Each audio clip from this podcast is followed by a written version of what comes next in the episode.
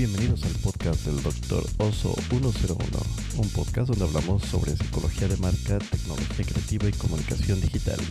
Hola a todos y bienvenidos a otro podcast del Dr. Oso 101. Y pues muy contento siempre de estar aquí porque debo confesar que es uno de los momentos más felices de la semana, junto con el programa de Ley Deportiva todos los martes, 8.30 de la noche por Ley Deportiva y a través de también Latido Hispano. Una vez hecho el comercial, pues continuar diciéndoles que este, efectivamente son, son mis dos momentos más especiales de la semana porque puedo hablar de tanto deporte en la NFL y cosas que me gustan, como también hablar de tecnología y hablar de eh, negocios digitales, hablar de psicología de marca, que también es una de mis pasiones. Y hoy el programa se llama Algo está pasando con el metaverso.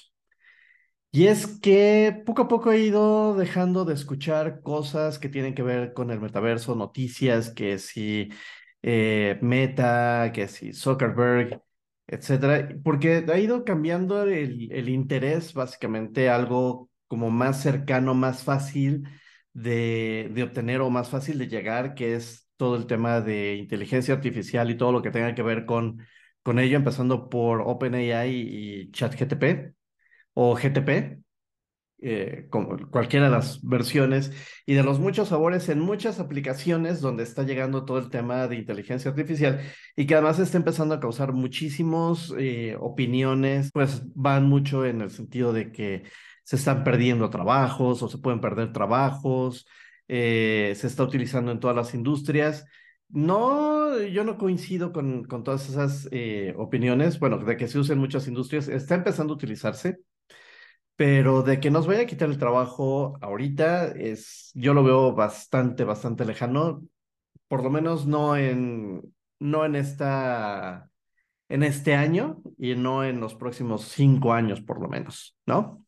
Eh, mis proyecciones son todavía mucho más a futuro. Que está creciendo, sí, bueno, sí, crece, por supuesto. Que es más potente, sí, pero la potencia eh, no quiere decir que sea, eh, que sea certero o que pues sea más cierta o sea mejor la, la calidad de la información. Lo único que va a querer decir, yo digo, es que lo va a hacer más rápido, pero no más exacto.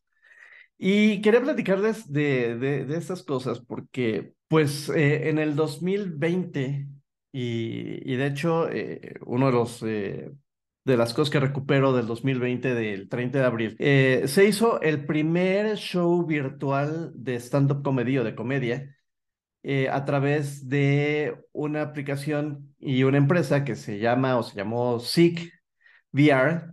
Y el primer show que se hizo fue de D.L. Hungley, que es un comediante de color muy, muy divertido. Este, pues obviamente está todo en, en inglés. Habría que buscar algunas comedias de él en, eh, en, en, YouTube, yo creo, y que estuvieran subtituladas. Pero pues básicamente lo que, lo que esta empresa promovía era cómo, eh, pues sin tener que salir de tu casa, podías asistir a eventos, porque además es, esta aplicación bien interesante. Tú entrabas, te ponías tus, lentes, bueno, comprabas la, entrada, conectabas este, estos eh, lentes a través de tu teléfono que ponías en el visor. Y entonces entrabas a una sala virtual como de teatro y podías ver el show.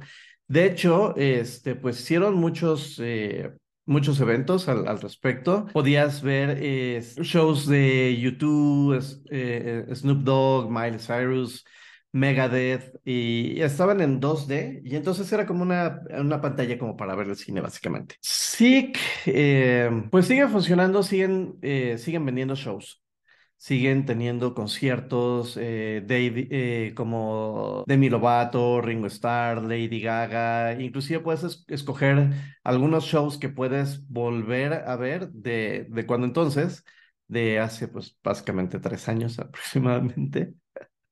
Y la verdad es que bien interesante. Eh, voy a poner los, los enlaces para que, para que puedan verlo. Pero esto empezó a generar también una serie de, de tipos de eventos desde el, el 2019, de hecho.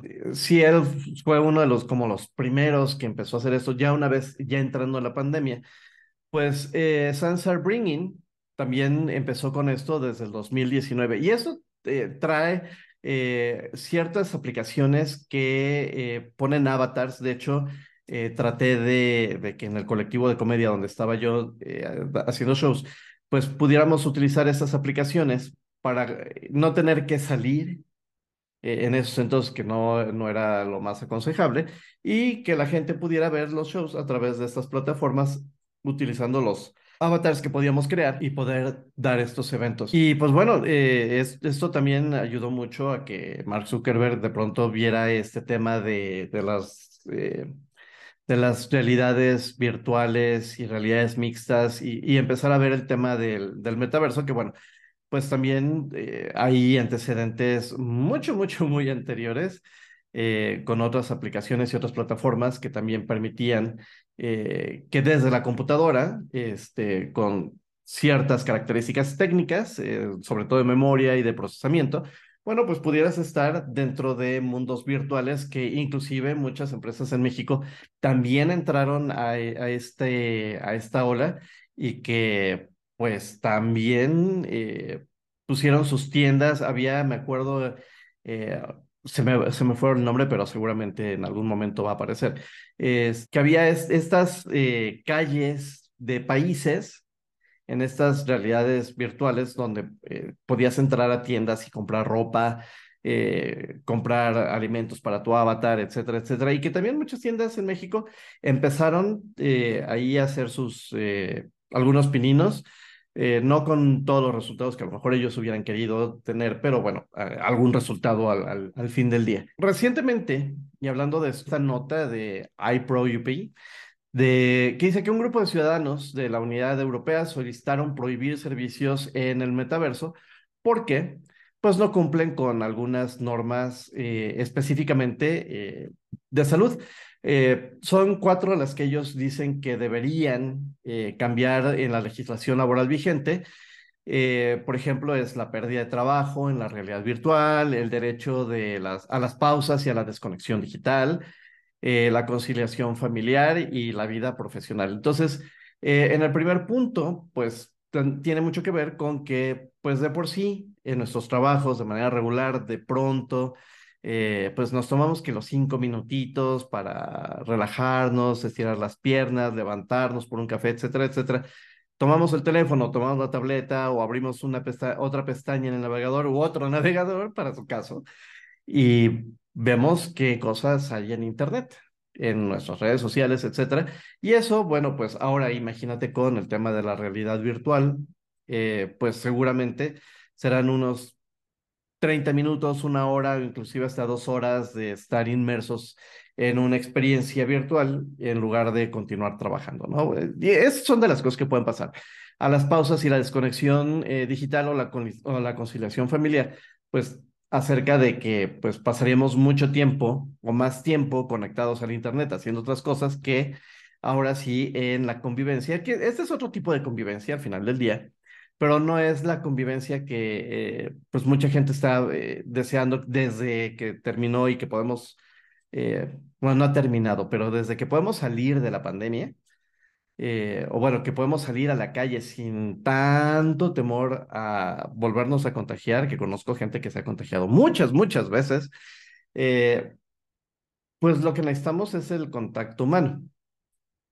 Entonces, yo creo que esas son algunas de las cosas que, este grupo de personas está, eh, está tratando de, pues, de hablar porque, pues, el metaverso en meta, valga la, la palabra, pero estoy viendo cada vez menos proyectos, menos interés, eh, menos por parte de Meta, menos información al respecto de qué es lo que está haciendo. Lo único que me voy enterando son de los despidos y de eh, la teoría de que seguramente todos esos despidos tienen que ver mucho con la, la reinversión que está haciendo Meta para desarrollar una plataforma que, bueno, para empezar estaría un poquito complejo porque eh, ya escuchando eh, a otros podcasters y, y, escuchando lo que dicen otros amigos en, en, en Internet acerca de eh, cómo configurar el metaverso y el acceso que han podido tener, etcétera, etcétera.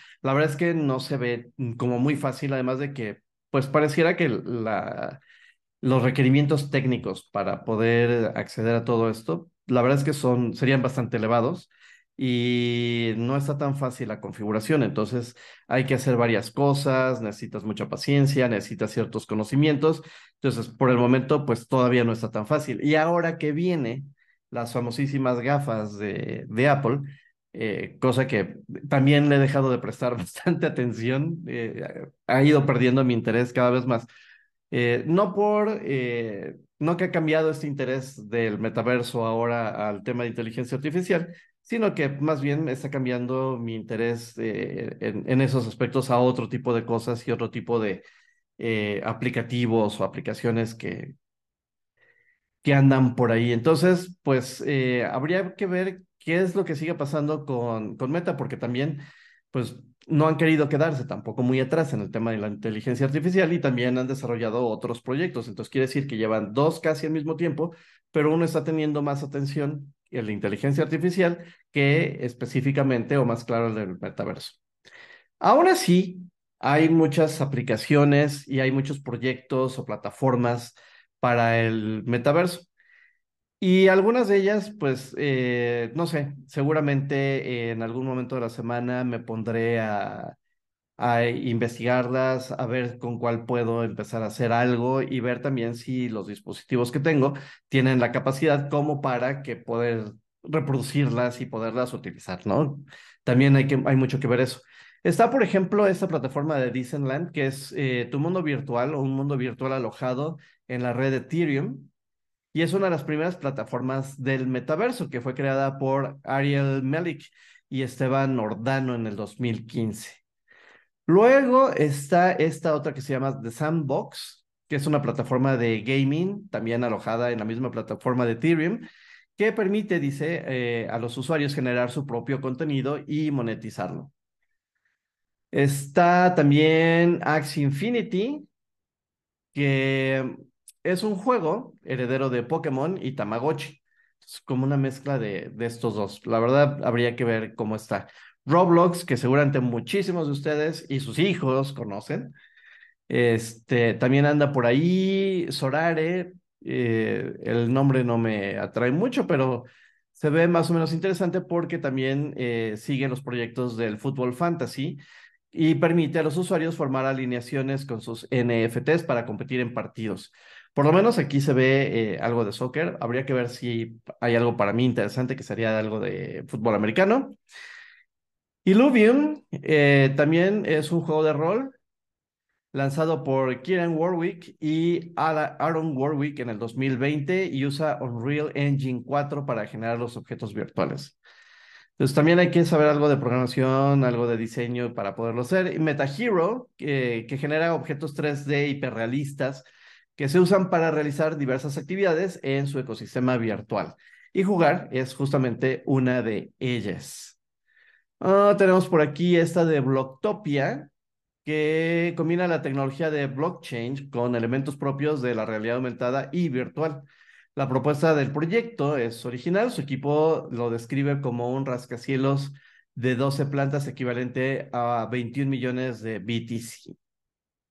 Interesante, Star Atlas también es un MMORPG de blockchain desarrollado por autómatas eh, usando Unreal Engine 5. Y luego está Upland, que es más bien un marketplace y un juego este, también virtual y la plataforma se aloja en la red de EOS eh, desde su lanzamiento en el 2020. Y los usuarios pueden participar en gincanas y comprar NFT de bienes inmuebles. Muy interesante, entonces eh, habría que ver todavía qué va a suceder con todo esto y cuál sería la carrera entre, y si es que hubiera una carrera, me gustaría escuchar sus opiniones entre eh, pues todo el metaverso y todo lo que tiene que ver con la inteligencia artificial. ¿Habría una carrera ahí en todo eso? Eh, ¿Alguno va a tener que ceder? Eh, Mark Zuckerberg tendría que dejar su metaverso más o menos inconcluso para dedicarle más tiempo más adelante, porque también los dispositivos no están baratos y ahora con la subida de precio de absolutamente todo, pues seguramente van a ser casi inalcanzables. Como ahora se, se piensa o se cree que los lentes de Apple andarán cerca de los 3 mil dólares, un precio más o menos similar. Pues bueno, eso es todo y nos vemos y nos escuchamos en el siguiente podcast.